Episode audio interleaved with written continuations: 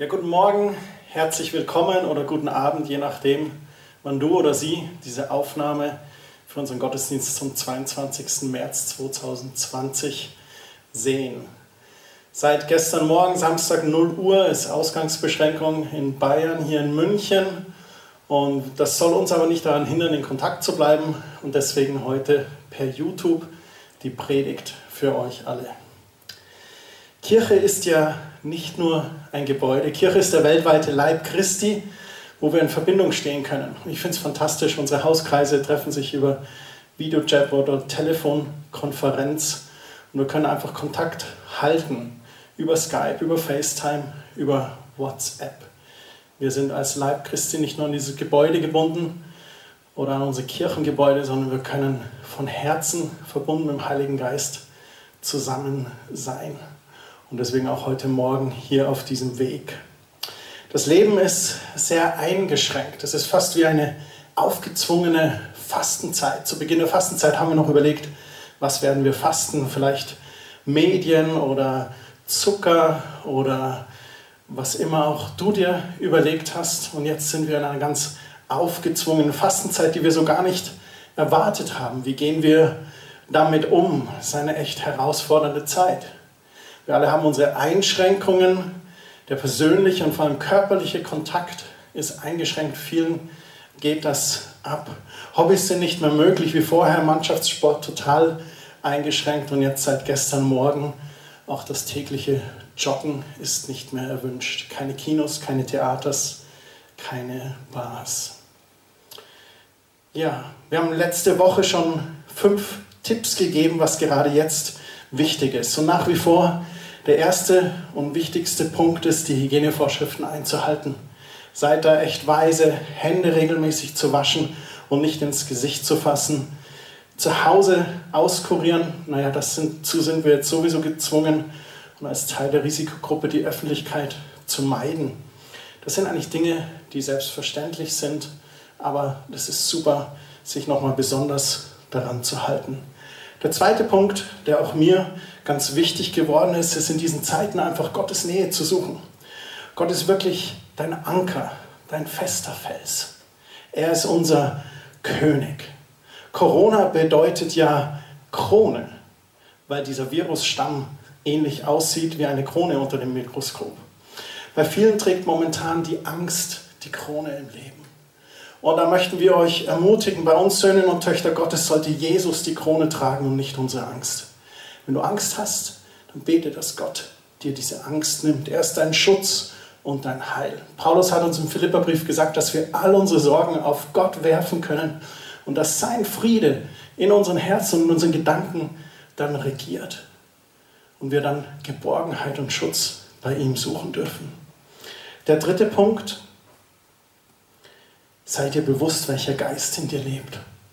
An Timotheus schreibt Paulus, Gott hat dir nicht einen Geist der Furcht gegeben, sondern einen Geist, der uns erfüllt mit Kraft, mit Liebe und mit Besonnenheit. Und dieser Geist soll unser tägliches Leben bestören.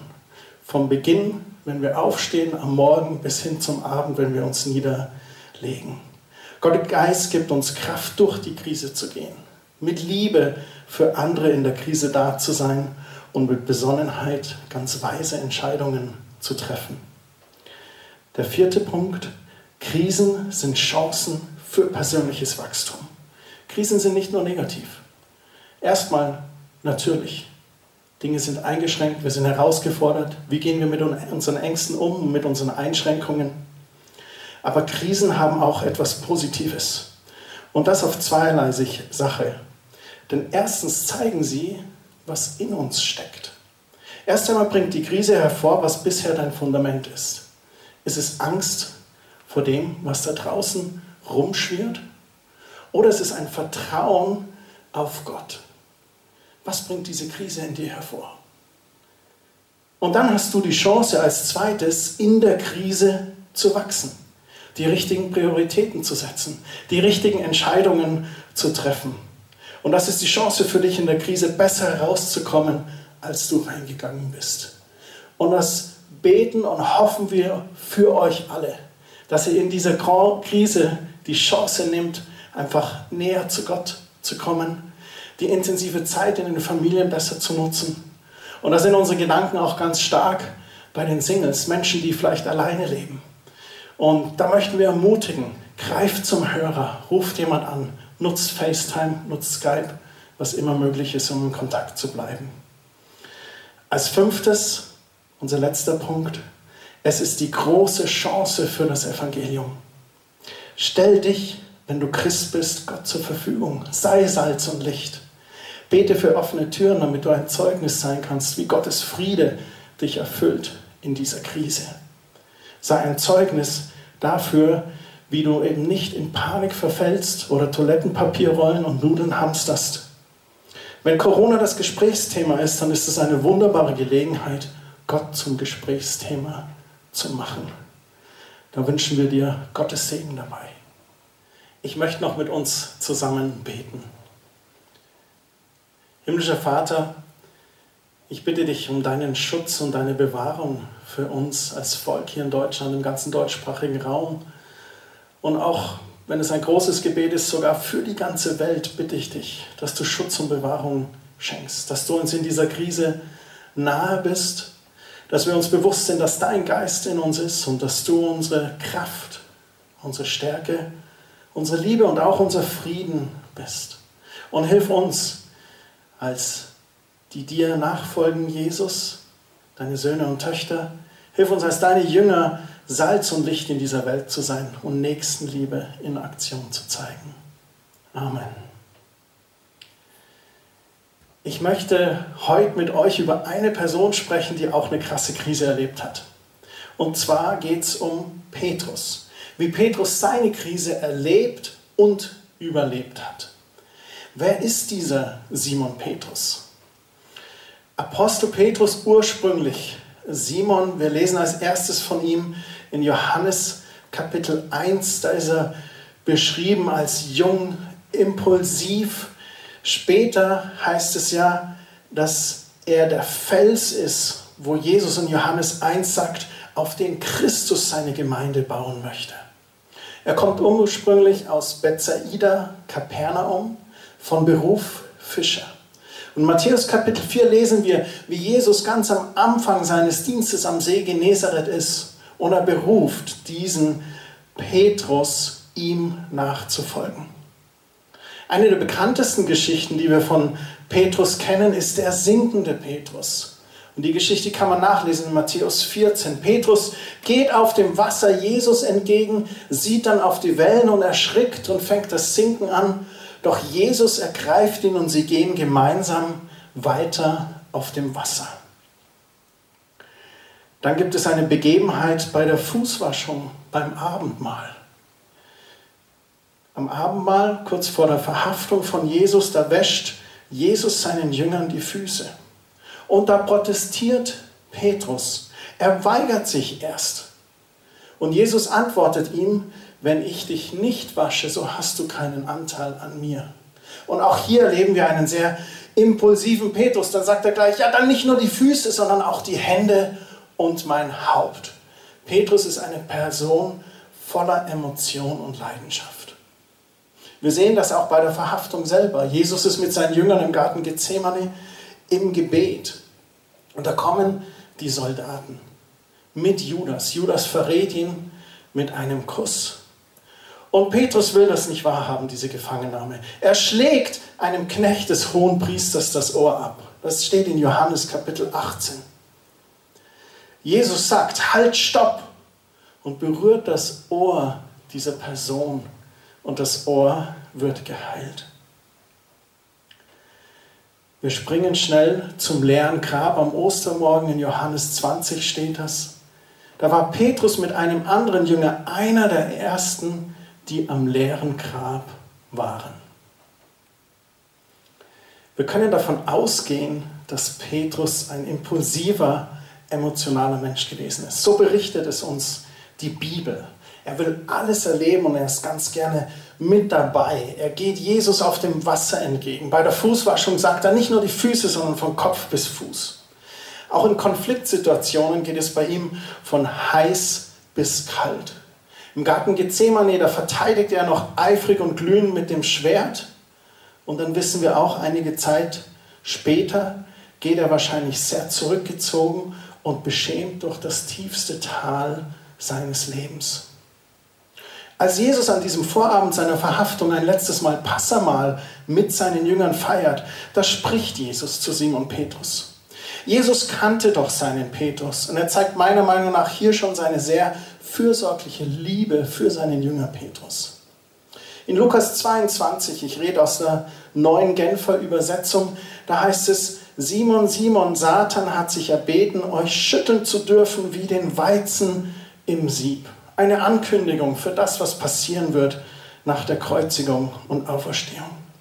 Und dann sagt Jesus, ich aber habe für dich gebetet, dass du deinen Glauben nicht verlierst, Petrus. Wenn du dann umgekehrt und zurechtgekommen bist, stärke den Glauben deiner Brüder.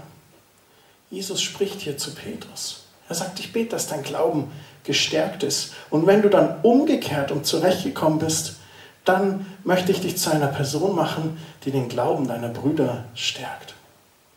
Und da sehen wir wieder Petrus in einer fast typischen Reaktion für ihn.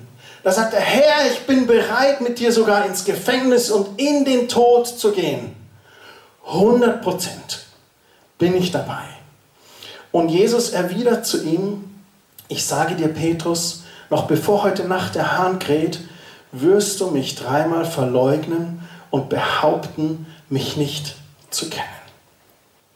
Ich habe für dich gebetet, dass du deinen Glauben nicht verlierst.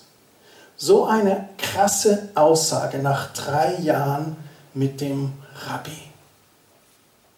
Jesus kennt hier seinen Schüler wirklich sehr gut. Er sieht in das Herz von Petrus und sagt ihm ermutigend, aber ich bete für deinen Glauben. Und dann dieser Hammer von Petrus. Ich folge dir, Jesus, egal was passiert. Bis ins Gefängnis, wenn es sein muss, bis in den Tod folge ich dir. Er will Jesus zu 200 Prozent beweisen, dass er hinter ihm steht. Und dann diese heftige Aussage von Jesus. Du wirst mich dreimal verleugnen und behaupten, mich nicht zu kennen. Wir lesen nicht, wie Petrus reagiert oder ob die Unterhaltung noch weitergeht. Wir lesen nur, dass Jesus dann den Jüngern weitere Fragen stellt und sie lehrt, auf Gott zu vertrauen. Dann schlägt die schwerste Stunde für Jesus. Die Verhaftung im Garten Gethsemane, das Eingreifen von Petrus mit dem Schwert. Man spürt hier förmlich, dass sich Petrus beweisen will. Wie wenn er auf das reagiert, was er vorhin gesagt hat. Er will mit seinen Aktionen zu dem stehen, was er gesagt hat, bis ins Gefängnis und bis in den Tod. Doch Jesus zeigt ihm, dass das der falsche Weg ist. Halt, hört auf, ruft Jesus und berührt das Ohr des Mannes und heilt ihn. Jesus lässt sich verhaften. Er hatte dies ja seinen Jüngern immer wieder angekündigt, dass es geschehen wird. Stunden zuvor war er im Gebet mit dem Vater im Garten Gethsemane. Wenn es irgendeinen anderen Weg gibt, Vater, dann lass diesen Kelch an mir vorübergehen. Aber nicht mein Wille, Vater, sondern dein Wille geschehe. Wir sind gerade in dieser Passionszeit, diese Fastenzeit, diese Leidenszeit. Und selbst sind wir weltweit in diesem großen Leiden. Doch Jesus sieht uns, nimmt uns wahr. Ihr seht hier im Hintergrund das Kreuz, das rote Gewand und die Dornenkrone. Und wie geht es nun hier aber weiter? In Lukas Kapitel 22 wird uns berichtet, wie es weitergeht mit Petrus und Jesus. Wir werden noch eingehen auf die Leidens- und Passionszeit von Jesus. Und auch auf das Osterfest natürlich, das demnächst vor der Tür steht. Aber lasst uns heute auf Petrus schauen. Da wird uns berichtet in Kapitel 22 in Lukas, dass die Männer Jesus in den Palast des Hohepriesters brachten. Und Petrus folgte in einiger Entfernung. Und Petrus setzt sich im Innenhof an ein Feuer. Und da kommt eine Dienerin, sieht ihn und meint, hey, der hier war doch auch mit ihm zusammen. Und Petrus stritt dies aber ab. Es steht geschrieben, ich kenne diesen Mann nicht. Kurze Zeit später sah ihn eine andere Person und die sagte, hey, du bist doch auch einer von denen. Petrus widersprach auch hier, das stimmt nicht. Und im Vers 59 heißt es dann, etwa eine Stunde später erklärte wieder jemand anders mit Bestimmtheit, natürlich war der auch mit ihm zusammen. Er ist doch auch ein Galiläer.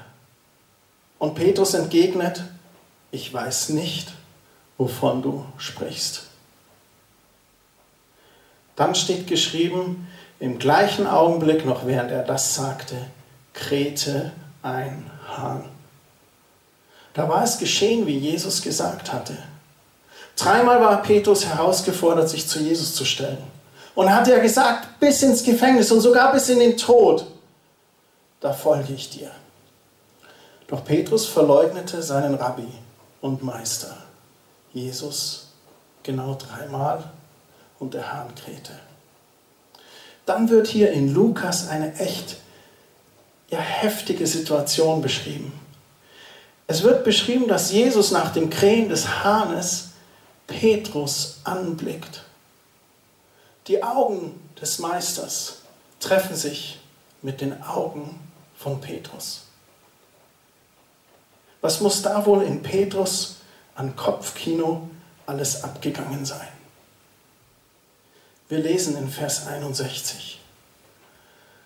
Da wandte sich der Herr um und blickte Petrus an. Und Petrus erinnerte sich daran, wie der Herr zu ihm gesagt hatte, bevor der Hahn heute Nacht kräht, wirst du mich dreimal verleugnen. Und Petrus ging hinaus und weinte in bitterer Verzweiflung. Der absolute Tiefpunkt des Petrus in seiner Beziehung zu Jesus. Meiner Meinung nach. Wir wissen von Judas, dass er Jesus an die hohe Priester für 30 Silberstücke verraten hatte. Und dass Judas auch diesen absoluten Tiefpunkt erlebt hat. Judas ertrug diesen Verrat an Jesus nicht und erhängte sich. Dank sei Gott, dass Petrus nicht diesen Weg gewählt hat. Doch wie ging es bei Petrus weiter? Wir wollen nun in Johannes Kapitel 21 lesen. Jetzt ist ganz viel geschehen. Jesus wurde verhaftet, Jesus wurde gegeißelt, verspottet. Jesus kam vor Pilatus, Jesus kam vor Herodes, dann wieder zurück vor Pilatus. Ich finde keine Schuld an diesem Mann. Was wollt ihr, dass ich tue? Ich lasse euch jemanden frei und das Volk ruft Barabbas wollen wir frei haben und die Hohepriester wiegeln das Volk auf mit Jesus ans Kreuz mit ihm. Und Jesus wird gekreuzigt. Und nach drei Tagen geschieht eben dieses Wunder, das auch Petrus erleben darf. Ist einer der ersten, der mit einem anderen Jünger am Grab ist. Sie kommen ans Grab und das Grab ist leer. Jesus ist auferstanden. Doch wie geht es jetzt weiter für Petrus?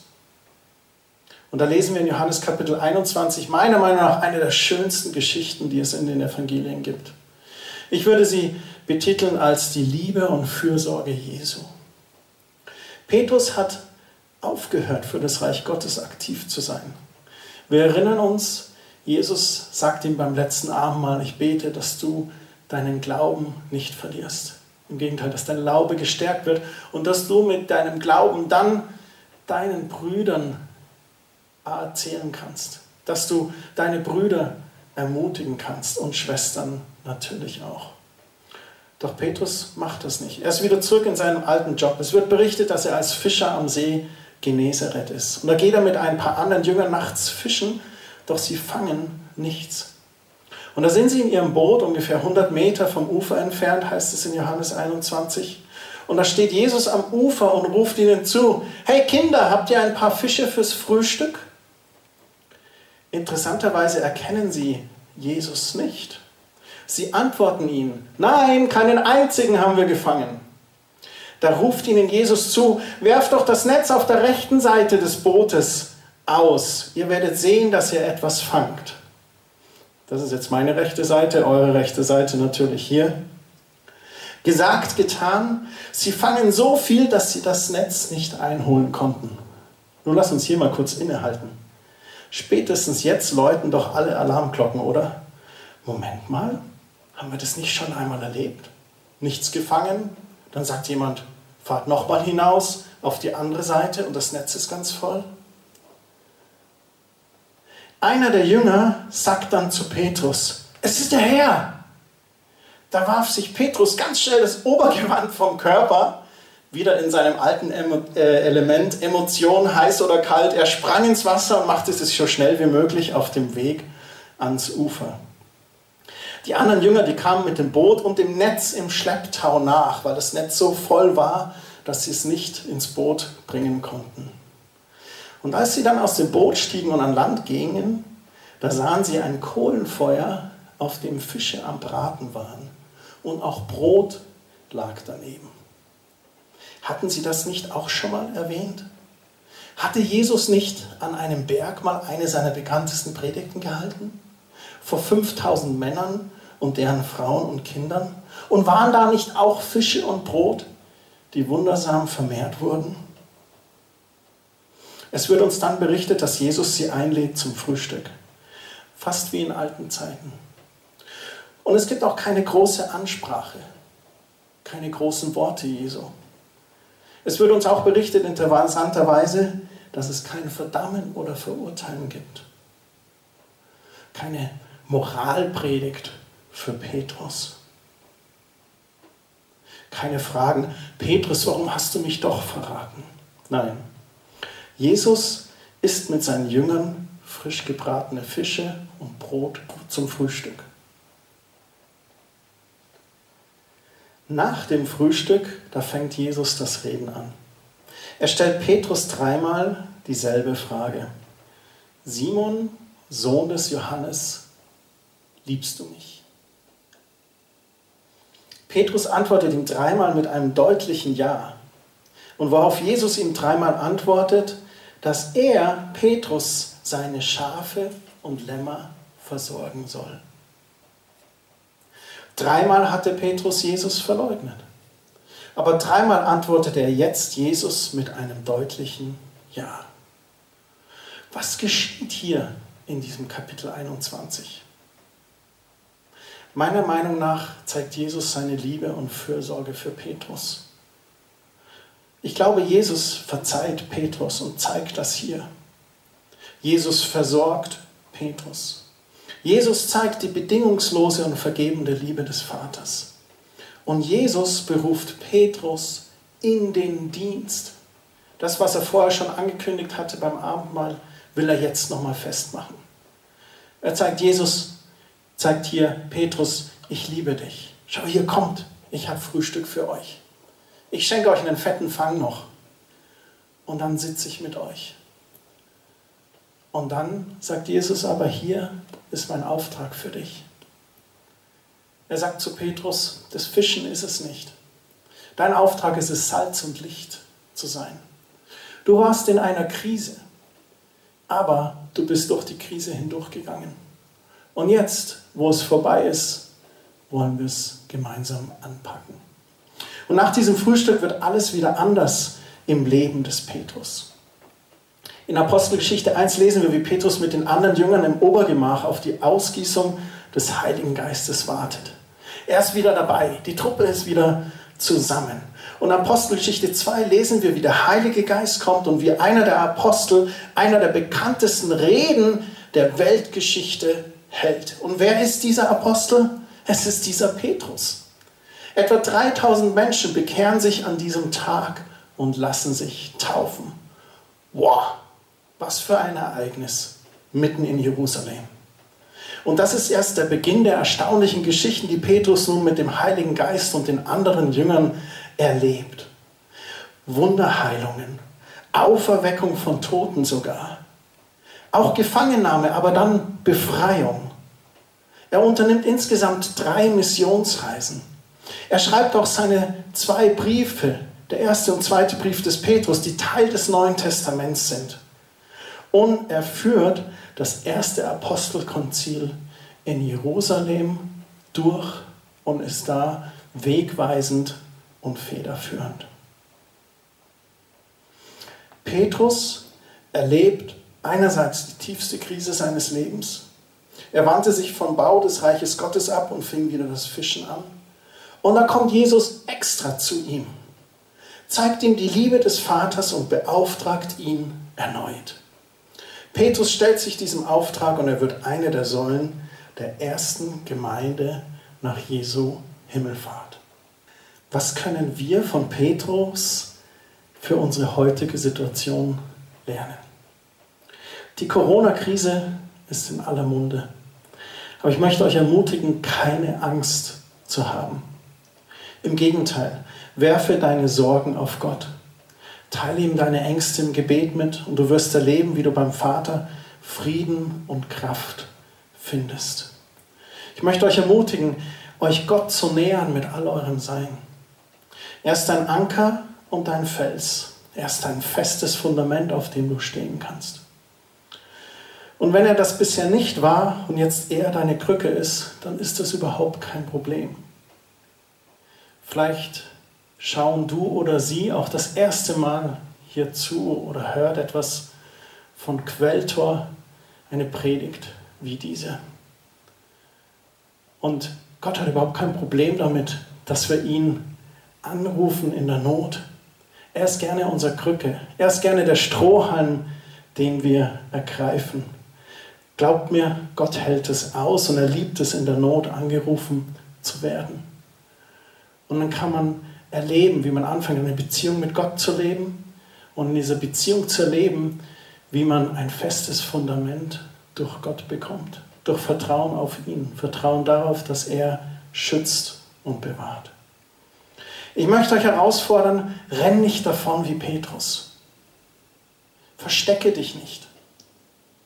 Kehr auch nicht zu den alten Dingen zurück, die anscheinend Sicherheit geben. Im Gegenteil, renne auf Gott zu. Wenn nicht jetzt, wann dann?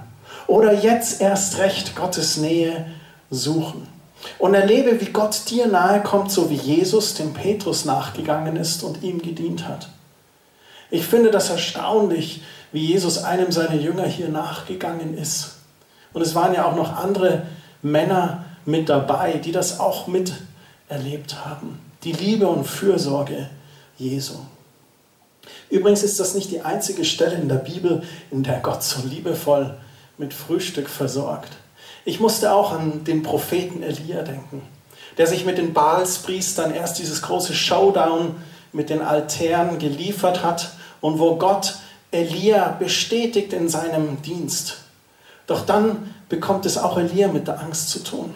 Er hat Angst vor König Ahabs Frau, der Isabel, und er rennt und flüchtet. Und er ist dann da in der Wüste. Elia lebt hier einen regelrechten Burnout. Er äußert einen Suizidwunsch. Ich wünschte, ich könnte sterben. Und auch er erlebt dasselbe wie Petrus, einen verständnisvollen, fürsorglichen und liebevollen Gott, der ihm sagt, ruh dich erstmal aus, schlaf ein bisschen. Der frisch gebackenes Brot findet, als er aufwacht. Nahe dich Gott und er wird sich dir nahen. Und als letztes möchte ich uns noch, die wir Jesus nachfolgen, ermutigen, lass dich stärken vom Geist Gottes, so wie es Petrus am Pfingsten erlebt hat. Ich bete echt, dass wir intensive Zeiten des Gebetes erleben, intensive Zeiten in Gottes Wort. Und dass du erlebst, wie der Geist Gottes dich ganz neu erfrischt. Ich bete, dass wir eine frische Salbung des Heiligen Geistes erfahren. Und die Kraft des Heiligen Geistes steht zur Verfügung. Aber es liegt an uns, uns auszustrecken danach, sie zu ergreifen. Und dann bete ich, dass wir als Leib Christi in dieser Zeit Salz und Licht sein können. Tauch ein in sein Wort. Sei im Gebet. Sei voll Heiligen Geistes und lass dich als Werkzeug von Gottes Liebe gebrauchen. Ich möchte euch abschließend noch segnen. Herr Jesus, ich möchte jeden Einzelnen segnen, der gerade hier zugesehen hat oder zugehört hat. Ich bitte dich um Schutz und Bewahrung für jeden Einzelnen. Ich bitte dich, dass du auch jedem Einzelnen nachgehst diese Woche. Für die Gäste, die zugeschaut oder zugehört haben, bete ich, dass sie dich, Herr Jesus, als den erkennen, der du bist. Retter und Erlöser. Du bist gestorben am Kreuz für unsere Sünden, auferstanden, damit wir ewiges Leben haben dürfen. Wer den Namen des Herrn anruft, der würde errettet werden. Und Vater, ich bitte dich für uns Christen, dass wir in diesen Zeiten ganz bewusst im Gebet sind. Dass wir ganz bewusst in dein Wort eintauchen und ganz bewusst uns füllen lassen mit der Kraft deines Heiligen Geistes. Auch bewahr und beschützt uns, aber hilf uns auch Salz und Licht zu sein und für unsere Nachbarn und Freunde da zu sein, so wie wir da sein können. Jetzt in dieser vorübergehenden Ausgangsbeschränkung, eben durch Telefonate, durch WhatsApp, durch FaceTime, Skype, E-Mail, was auch immer her. Und so segne euch der Vater, der Sohn und der Heilige Geist in Jesu Namen. Amen. Wir wünschen euch eine gesegnete Woche. Wünschen euch, dass ihr Gott erfahrt diese Woche und bleibt in Kontakt mit euren Freunden und Nachbarn. Gott segne euch.